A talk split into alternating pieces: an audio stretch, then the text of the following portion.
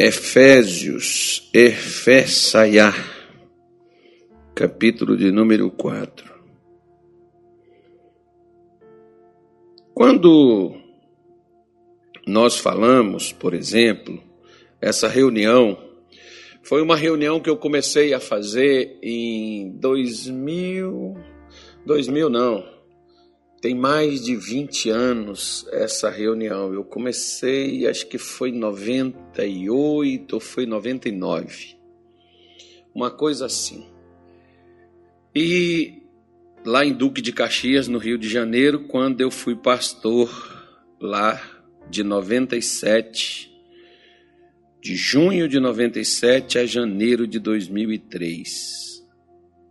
2003 eu saí dia 5, dia 3 de janeiro, não foi dia, dia 3 de janeiro, é. Foi no dia do aniversário do meu filho, eu fui transferido. Não teve nem aniversário, não, teve aniversário, eu só não participei. Não, eu, o pessoal fizeram, acho que teve aniversário, nem me lembro mais. Mas o importante é a reunião, vamos voltar nela aqui, e nós falamos assim, por exemplo, nessa reunião, de crescimento espiritual. Aí vem uma pergunta: crescimento espiritual para quê? Se a pessoa, por exemplo, ela já está na igreja, ela está participando dos cultos, ela está frequentando, ela está indo, ela está lendo a Bíblia, ela está fazendo oração, é, tipo coisas semelhantes a essa. Então, para que crescer espiritualmente? Então, Paulo dá para nós uma razão né, aqui e como crescer e por que crescer. No capítulo 4, versículo de número 11, ele começa dizendo assim: E ele mesmo, ele quem? Ele está falando de Jesus. Ele mesmo deu uns para apóstolos, outros para profetas, e outros para evangelistas, e outros para pastores e doutores. O que, que ele queria com isso?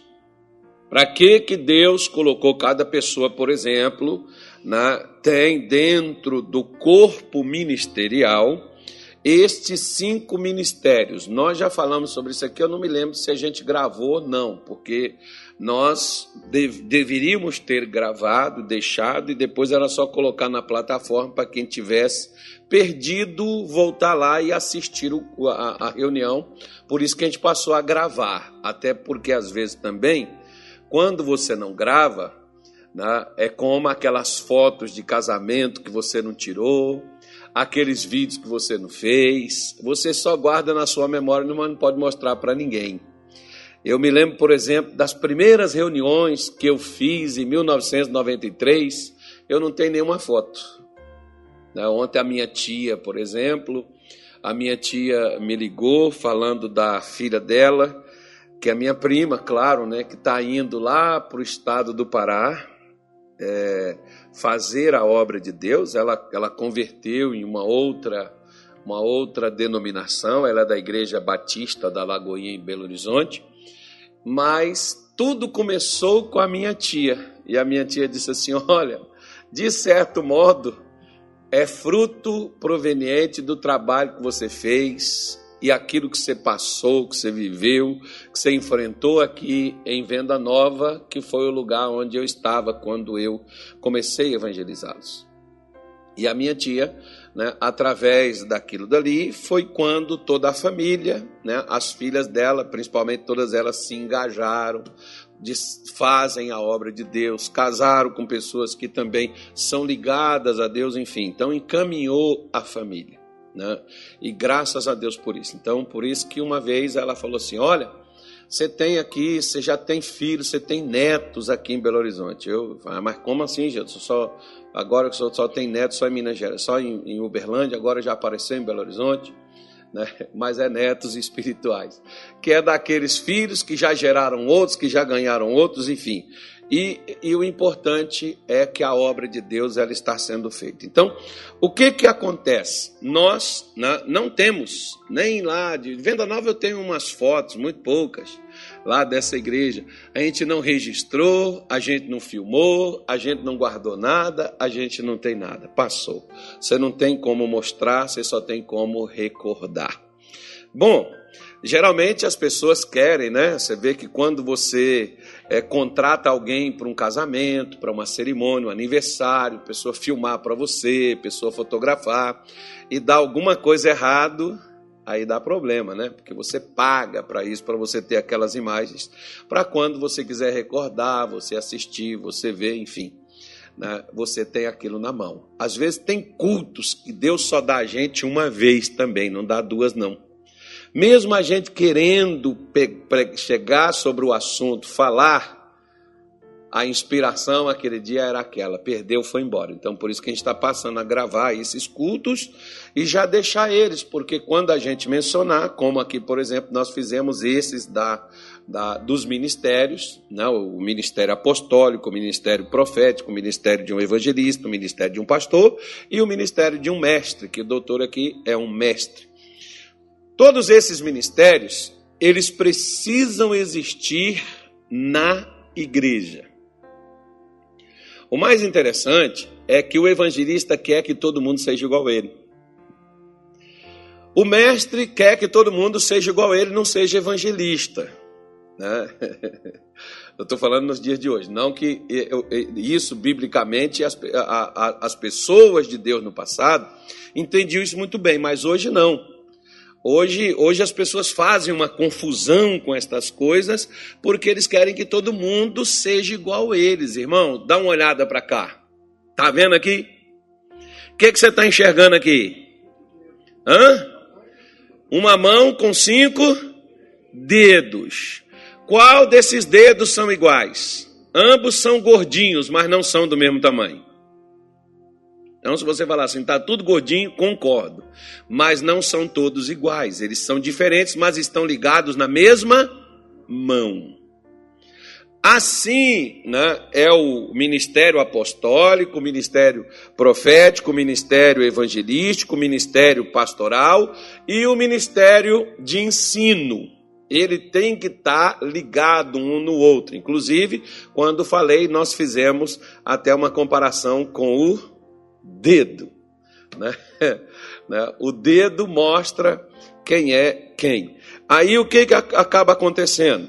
Paulo né, diz que Jesus deu esses, essas pessoas com essas características específicas que ele queria uma coisa. O que, que ele queria? Querendo o aperfeiçoamento de quem? Está aí na sua Bíblia, aí, ó, versículo 12. Quem que ele queria? O aperfeiçoamento de quem? Dos santos. É interessante, mas o, o camarada diz assim, mas, mas é que eu já sou crente, eu já sou de Deus, eu, eu já, já, já me batizei, eu já estou caminhando, eu já estou, larguei o pecado. Ok, bom, maravilha, se você já fez isso, muito bem, parabéns para você. Só que você precisa ser a aperfeiçoado. Você pode pegar, por exemplo, uma mesa na sua casa e ela ser uma mesa muito bonita. Mas se você der uma limpada nela, ela fica mais. Isso é o aperfeiçoamento. Nós já somos bons. Se somos aperfeiçoados, nos tornamos melhores. Só que às vezes nós mesmos achamos ser desnecessário. Pastor, para que esse negócio de oração? Para que esse negócio de ler Bíblia? Para que esse negócio de jejum? Eu já sou crente, Jesus já fez por mim, por que, que eu preciso fazer isso? Porque você precisa entender que você precisa, você não pode contentar em ser somente mais ou menos. Você sabe qual é o inimigo do bom? Inimigo do bom é quando você contenta com qualquer coisa. Esse é o inimigo do bom. Sabe qual é o inimigo do melhor? É quando você contenta com o bom. Sabe qual é o inimigo do melhor? É quando você, do extraordinário, quando você se contenta só com o melhor. Nós mesmos paramos. Achamos que não há necessidade da gente melhorar. Quando o próprio apóstolo Paulo diz, por exemplo, que nós somos transformados de glória em glória, é necessário haver uma transformação. Esse é o chamado aperfeiçoamento. Né, que nós precisamos ter. Por isso, ele diz assim: querendo aperfeiçoamento dos santos, porque os santos aperfeiçoados, eles estão prontos para quê? Para a obra do quê? do ministério. Opa, peraí. Geralmente, às vezes, agora, agora nós vamos mexer aqui, deixa eu tomar uma água aqui.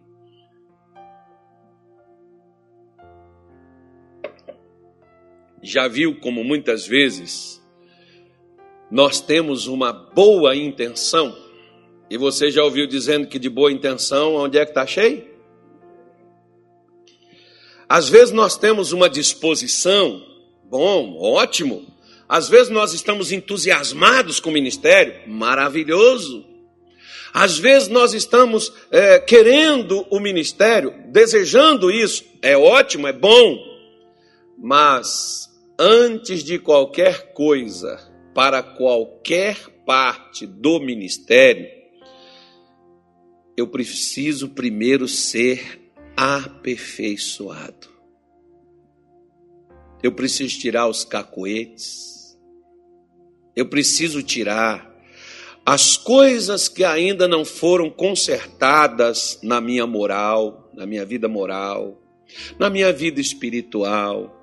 Eu preciso trabalhar né, nesta área da minha vida para que eu possa ser aproveitado na obra do ministério. Mas muitas vezes nós, pastores, por exemplo, muitas vezes pegamos uma pessoa que ainda não está aperfeiçoado e colocamos no ministério. E essa pessoa que não está aperfeiçoada no ministério, o que que ela vai causar e o que que ela vai fazer? Hum? Besteiras, bobagens coisas que não condiz com aqueles que deveriam estar fazendo a obra do ministério, promovendo a edificação do corpo de Cristo. Mas muitas vezes alguns que estão no ministério são colocados como escândalo e tropeço dentro do corpo de Cristo, que é a igreja.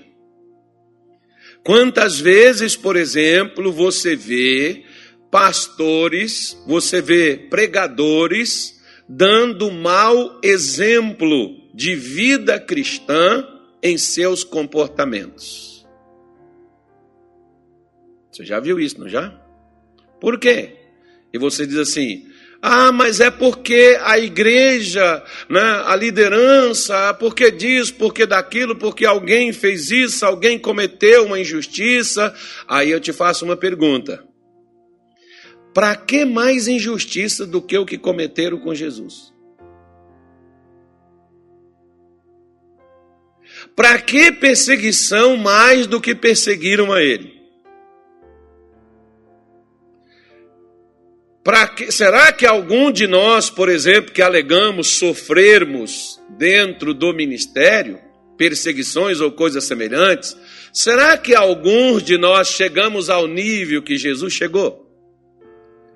No entanto, Jesus não foi mal educado, não abriu a boca para falar do sumo sacerdote que condenou ele à morte, que entregou ele sem motivo a Roma para poder crucificá-lo. Porque quem crucificou ele foi Roma, mas quem entregou foi as autoridades de Israel naquela época. Jesus não abriu a boca para falar mal deles. O apóstolo Paulo, quando foi preso, né?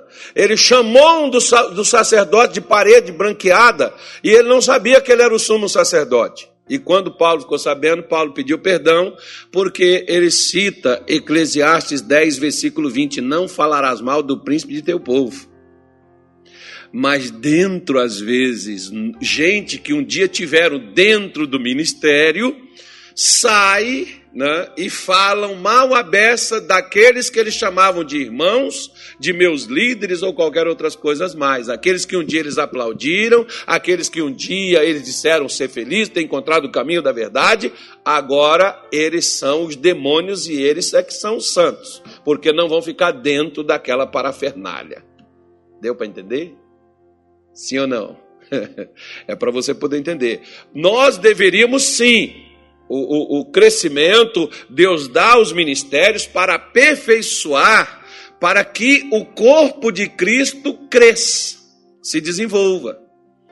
Né? E como que isso vai ocorrer? Não, isso, é, isso, é, isso aqui é coisa que o que eu estou falando para você são coisas aqui que deveria ser falado para pastor, para gente, líderes que, que tomam conta né, de determinadas coisas. Mas serve para você poder entender que não é só você querer fazer a obra de Deus, ser um obreiro, ser um pregador do Evangelho, isso é muito bom. Mas o melhor é você ser aperfeiçoado, para você vir para dentro do ministério, para não ser problema, ser solução. Quando nós não somos solução, nós nos tornamos parte do problema. E nós não fazemos parte do problema, nós somos a solução. Digam graças a Deus. E para que, que ele quer o aperfeiçoamento? Para que, que ele quer que os santos sejam aperfeiçoados? Ele diz assim, versículo 13: Até que todos cheguemos. Até que quem? Todos. Todos cheguemos à unidade da fé. Olha para cá. É interessante isso aqui. Às vezes eu converso com a minha esposa. Aqui no Mato Grosso, como diz o pastor Nilton, o sistema é bruto em todas as áreas. O sistema é forte na comida, na alimentação, o negócio é forte. O pastor Nilton falou isso nesse sentido, tá? De comer. É forte, é boi no rolete, é não sei o que, costelão, aquele negócio assim, é picanha, aquele negócio, assim, toda coisa grande é, como é que chama? Ensopadão, é coisa forte, né? Mas nós, por exemplo, né? Estou falando a nível ministerial, o negócio é, é, é forte, o sistema é forte. Então vamos lá. Eu falo com a minha esposa. Tem horas que parece que nós estamos dentro de uma igreja onde muitas vezes há poucos crentes. Sabe por quê? Porque a minha função como cristão não é me considerar melhor do que você, é colocar você no patamar que eu estou. Se eu sou o cara, eu tenho que descer ao nível que você está e pegar você e trazer para o nível que eu estou. Mas alguns assim não agem dessa forma, não. Se você não está no nível que ele está, você não presta, você não serve, você está fora. Por quê? Porque você não está no nível. Ora, se ele disse que é para todos chegarem à mesma unidade, unidade é uma medida. Para todos sermos na mesma forma, porque Deus não olha para nós e nos vê melhores, uns melhores do que os outros, Deus não olha dessa maneira. Deus olha para todos nós da mesma maneira e nós devemos olhar para cada pessoa da mesma forma, querendo não é que nós nos tornemos iguais a elas, mas que elas se tornem iguais a nós, porque nós é que temos a fé, nós é que vamos trazer elas para a fé que nós temos, não ir para a fé que elas têm. E às vezes isso faz o contrário. Né? Isso faz o contrário. Por isso que nós precisamos entender né, que nós somos colocados no ministério não é porque nós somos melhores do que os outros, mas é para nós trazermos os outros que não estão na condição que estamos, para eles se tornar, se tornar iguais a nós. Por isso que ele diz, querendo o aperfeiçoamento dos santos para a edificação do corpo de Cristo, até que todos cheguemos à unidade da fé, ao conhecimento do Filho de Deus, a varão perfeito, à medida da estatura completa de Cristo. Aí ele diz assim, versículo 14, ó. Para quê? Para que não sejamos mais meninos inconstantes, levados por toda. Hã? Levado por quê? Por, em roda por todo vento de doutrina, pelo engano dos homens que com astúcia enganam fraudulosamente. Olha para cá. Veja bem. Por que, que Deus quer que eu cresça espiritualmente? E Ele não quer que eu cresça só para me tornar independente, porque às vezes tem mãe, por exemplo, que quer que o filho cresça para ela não ter que limpar suas fraldas, para ela não ter que dar o banho, para ele aprender a tomar banho sozinho, né? para ela não ter que amassar a comidinha, esfriar a comida e ele mesmo se virar e comer sozinho, né? para ele mesmo aprender a tomar conta de si próprio. Às vezes tem mães que pensam assim dos seus filhos crescerem. E às vezes tem aquelas outras mães que elas não querem que os filhos cresçam, elas tratam eles, homens de barba, bigode, como se fosse uma criança. Né? Meu bebê, meu bebê, o bebezão tem, já está noivo, já tem até filho, é o meu bebê. Porque parece que tem filhos assim, de muitas mães, que nunca crescem. São bebês eternos. Né? Então, assim como uma mãe aquela mãe normal, aquela mãe comum, aquela mãe que entendeu o propósito da vida, que ela gerou filhos para poder dar ao mundo uma, um pouco de contribuição para algo que presta, para algo que serve. É, nós estamos falando dessa mãe. Essa mãe quer que os seus filhos cresçam sadios, fortes, livres, sábios, obedientes, bem nutridos, sem problemas graves. Nenhuma mãe deseja algo para os seus filhos fora disso e outras coisas mais que eu não mencionei aqui. A mãe não quer que o filho cresça de uma forma desproporcional na vida. Agora, mesmo a mãe querendo que esse filho cresça, Muitas vezes o que, que acaba acontecendo? Acaba aparecendo problemas de saúde que impede o desenvolvimento e o crescimento desse filho. E o que que a mãe faz? Ela pega esse filho, ela leva no médico, ela faz exames, vira de cabeça para baixo, Faz o que tiver que ser feito para corrigir aquele problema do filho, para que o filho se desenvolva. Não é isso? Ou não? Sim ou não? Pelo menos quem a gente sabe é, né? Que é isso que a mãe ela faz com o filho. Se tem algo que atrapalha o desenvolvimento físico, se tem algo que atrapalha o emocional, o psicológico daquela criança. Eu me lembro, por exemplo, que um tempo atrás veio uma mãe aqui conosco, pastor Daniel até acompanhou essa, essa, essa, mãe com essa criança durante várias semanas, e essa mãe, chorando, disse assim para a gente: Olha, eu, eu, eu gastei não sei quanto mas todas as vezes que eu ia no médico, era particular, era 700, 800 reais uma consulta para o médico dizer para mim, eu não sei o que seu filho tem. Se ele não sabe o que, que tem, ele sabe resolver o problema? Sabe? Pois é. Mas nós fomos lá e nós descobrimos o que, que o menino tinha. O menino tinha uma avó.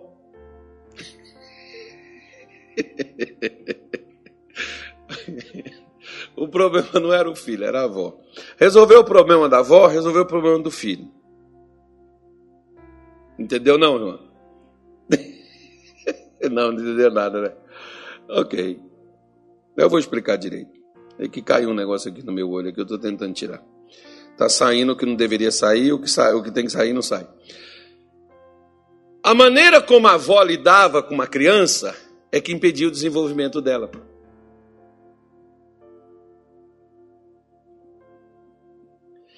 Às vezes, a forma como muitas mães fazem com seus filhos é que impede os seus filhos de se desenvolverem e serem bem-sucedidos na vida. Tem mãe que às vezes faz o filho depender dela e não dele próprio ou de Deus. Eu sempre falo com algumas mães, eu digo para algumas esposas, eu falo com alguns pais, eu falo com algumas pessoas, por exemplo, membros de igreja, algumas ovelhas. Eu sempre digo o seguinte: não seja Deus, seja irmão, se você é irmão, seja irmão, deixa Deus ser Deus. Não seja Deus, você é a esposa, seja a esposa e deixa Deus ser Deus para o seu marido. Não seja Deus para o seu filho, seja pai, deixa Deus ser Deus para o seu filho, que eu sempre digo que esse papel de Deus é muito pesado. E quando você quer ser Deus para as pessoas, certamente você vai ser um deprimido, você vai ser um ansioso, porque não, você não vai dar conta de resolver a parada, porque a coisa não vai andar. Se a coisa não vai andar, vai ficar embaraçado. E se ficar embaraçado, não houve desenvolvimento, não cresceu. É por isso que às vezes acontece, por exemplo, na vida espiritual. Nós, nós falamos aqui um tempo atrás, por exemplo, que Isaías estava pronto para crescer, para ser um profeta de Deus, mas Uzias era o problema. Quando Uzias morreu, saiu o impedimento, Isaías se tornou o profeta que ele foi chamado por Deus para ser. Assim como tem os chamados impedimentos na minha vida e na sua, que não deixa a gente chegar ao crescimento que Deus quer e precisa nos levar. Porque às vezes, de alguma forma, você é limitado, de alguma forma você é impedido, engessado e não deixa você crescer. Às vezes aquela mãe, por exemplo, que não deixa os filhos fazer nada, é ela mesmo que faz tudo para eles. Aquele pai, tem muitos pais que são assim. Né? Ele não deixa os filhos ter autonomia, até para escolher algo para os filhos, é eles que escolhem, os filhos não têm voz. É uma pessoa engessada. Assim, por exemplo, dentro de algumas pessoas, elas também não quer que você cresça. Uma vez eu assisti uma luta, por um lado é muito legal, né? De vez em quando assim eu gosto de assistir um filme distrai, a gente fica com a cabeça em outro canto. É bom assistir uns filmes assim. Eu não gosto de filme violento, não, porque depois fica ruim. Mas aqueles filmes assim e tal, mas antigamente, quando eu assisti esse filme, eu ainda né, acho que eu não era crente. Não, sei lá. Se eu era crente, não tinha problema, não, que também não tinha mal nenhum. Mas quando eu assisti esse filme, tinha um, um, era um filme de, de lutas, né? aquelas lutas de karatê, boxe, esse negócio assim. Tinha o, o, camarada de uma academia, duas academias, e eles disputavam, os alunos dessas academias disputavam um campeonato. Pois bem, aí um aluno que era da academia A, que foi treinado pelo professor desde a sua infância, esse aluno se destacou naquela academia e quando ele se destacou, ele queria ser melhor do que o seu professor. E o seu professor né, era professor da academia A. Então, para ele enfrentar o seu professor, ele teria que fazer o quê? Sair da academia A e ir para a academia B. Foi o que ele fez. E desafiou o professor dele, que ele queria ser melhor do que o professor. E aí teve a luta tal, e aí eles foram lutar os dois, e aí golpe para lá, golpe para cá, um derrubou outro, derrubou outro tal, até o professor deu o checkmate. Pum! Rebentou o camarada. Pá! Deu um golpe lá de misericórdia, sempre assim, né? O último, né? parece, parece novela da Globo, o cara só vence, o bem só vence o mal na última hora, né? Mas vence. Aí na última hora, pum, camarada caiu. Aí o cidadão virou para o professor e disse assim: Esse golpe aí você não me ensinou. Porque todos os outros que o professor ensinou, ele sabia se defender. Então, dava para lá, dava para cá, dava, se defendia aquela coisa. Aquele outro entrou direitinho, irmão. O professor virou para ele assim: se eu tivesse te ensinado, como que eu te venceria? Por um lado, muito interessante. Ele não ensinou tudo que sabia. Agora, por que, que ele não ensinou tudo que sabia? Para ele poder ter os outros na sua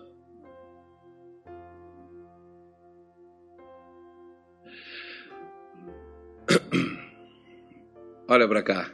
Tem gente que é muito inocente, né? Eles compram aqueles livros, eles compram aqueles cursos que o camarada vai ensinar eles a ganhar não sei quantos milhões por mês, que os outros dizem que está ganhando, não sei o quê. Irmão, se o cara diz que está ganhando aquilo, vai ensinar você para concorrer com ele? No mundo dos negócios? Agora, deixa eu te falar uma coisa importantíssima aqui agora.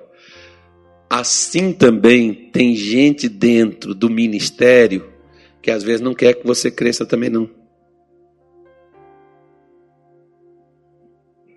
Por que, que eles não quer que você cresça?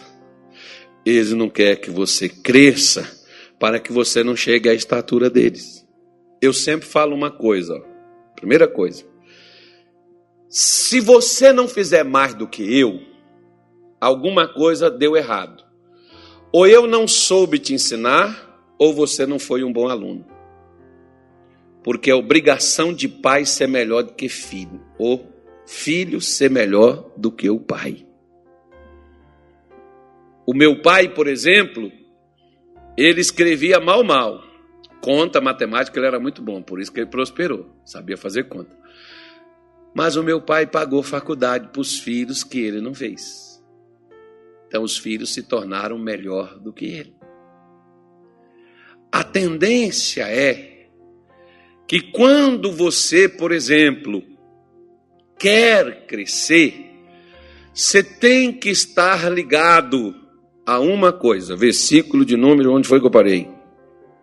Hã? Parei no 14, né? Ok. Aí ele diz assim, ó. Antes, seguindo a verdade, em amor. Cresçamos em tudo naquele que é a cabeça, Cristo, do qual todo o corpo bem ajustado e ligado. Olha o que, que Paulo está falando: bem ajustado e ligado.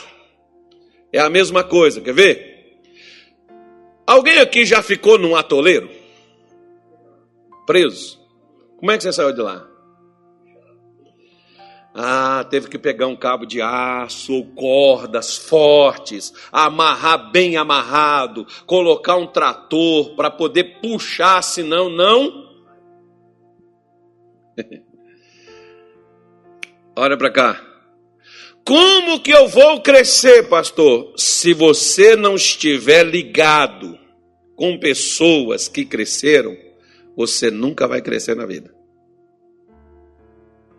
Espiritualmente, não. Por quê? Lembra que Jesus falou assim, ó, João 14, 6. Eu sou o quê? O caminho, a verdade e a vida. Se alguém quiser passar por aquele caminho, quem é o único que sabe qual é o caminho? É ele. Outro não tem o caminho que ele tem. Da mesma forma, se você quer crescer espiritualmente, você tem que estar ligado com pessoas que cresceu espiritualmente, amadureceu e que está amadurecendo e que está crescendo e que está melhor do que você. Suponhamos, por exemplo, eu vou fazer uma dieta e eu vou consultar uma pessoa que pesa 260 quilos. Será que essa pessoa é a pessoa ideal para me passar uma dieta? Hum? Então, a nível de peso, eu não sou o cara ideal para poder te dar conselhos sobre peso, né? Ok. Agora, se eu desenvolvi, estou ligado, estou bem ajustado, estou firmado ao ministério do qual eu pertenço, do qual eu sou, eu tenho que me ajuntar Quem quiser crescer vai ter que se ajuntar com quem? Por que, que Jesus chegou para Pedro, que era um pescador, que estava lá pescando, pegando, pegando peixe, e Jesus disse para ele: Vem, segue-me e eu te ensinarei a ser pescador de homens. Com quem é que Pedro iria aprender a pescar homens? Era só Jesus que sabia, Pedro não sabia, para ele aquilo era novo. O que, que acontece com muitas pessoas hoje dentro dos ministérios? Eles não foram bem ajustados, eles não estavam ligados. Por isso é que acabam depois se desligando. Antes de chegar o fim da linha. Não, mas pastor, é porque ocorreu isso, é porque. Não, se você não tiver bem ajustado, se você não estiver ligado, você não vai crescer espiritualmente. Pelo contrário, Quanto mais você cresce espiritualmente, você não fica soberbo, arrogante. Quanto mais você cresce espiritualmente, mais humilde você se torna. Todo arrogante, ele se acha melhor do que os outros, mais santo do que os outros, mais puro do que os outros, melhor do que os outros. Todo arrogante, ele se apresenta dessa forma. Mas o humilde não. O humilde sabe por que, que ele é e por que, que ele está onde ele está. Não é por qualidade dele ou condições dele. É porque ele está ajustado, ele está ligado na verdade, ele está ligado no amor, porque se eu estiver ligado e eu estou apegado a Deus, não é por um jogo de interesse, não é porque eu quero ter uma posição, não é porque eu quero mandar em alguém, porque uma coisa eu te digo de todo o coração, eu não sei para que, que Deus me pôs para poder cuidar dos outros. Eu nunca pedi isso. Não sei se é por isso que ele pôs. Porque eu nunca pedi. Eu nunca quis. Às vezes eu vejo pessoas querendo as coisas, desejando as coisas das quais elas nem sequer depois disposição vai ter para poder cuidar. Mas é só por uma questão de crachá, posição. Você não tem que querer posição. Você tem que querer estar posicionado com ele onde Ele quer que você esteja. Se você tiver isso, maravilha. Se você estiver ajustado e bem ligado e bem auxiliado por todas as juntas, você vai crescer, vai fazer o aumento do corpo, você vai ser útil dentro do ministério, você vai fazer a igreja crescer, porque às vezes hoje tem pessoas que ao invés de fazer o corpo de Cristo crescer, e eles dizem que são crentes eles estão é fazendo o corpo de Cristo diminuir, dando mal testemunhos. Vão para as redes sociais para criticar outros, para falar mal de outros. Se você não tem coisa boa para falar, fique calado. É a melhor coisa que você faz. E se você fica ouvindo gente que tem coragem de fazer esse tipo de coisa, você é igual a eles. Você vai crescer igual eles, igual rabo de cavalo, porque rabo de cavalo também cresce, não cresce? Mas cresce para baixo. Às vezes é assim. Por isso que Deus quer que espiritualmente eu cresça. Primeiro, para que eu não seja massa de manobra nas mãos de ninguém. O meu crescimento está atrelado à verdade. A verdade é quem? A verdade é Cristo, a verdade é Deus. O meu crescimento está atrelado ao amor. Amor de quem? O amor de Deus. Mas tem gente que cobra você paternidade, que são seu pai na fé. Eu queria saber se vocês morreram com um prego nas mãos, vocês carregaram uma cruz por você. Isso vocês não fizeram, mas eles querem ser seu pai. Como eu sempre digo, olha, pai eu sou do Samuel, da Luana e do Jonatas. Pastor, eu sou de um, de um rebanho que eu não posso contar. Né? Mas pais são eles. Eu posso ensinar, ajudar você na fé? Claro que posso. Devo, é o meu dever, é a minha função. Ajudar você a se tornar igual ou melhor do que eu.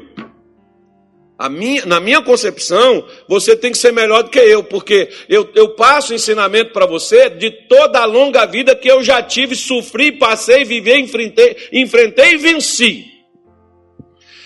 E você, quando enfrentar essas coisas, já não vai ter problema mais, porque você já sabe como tirar de letra.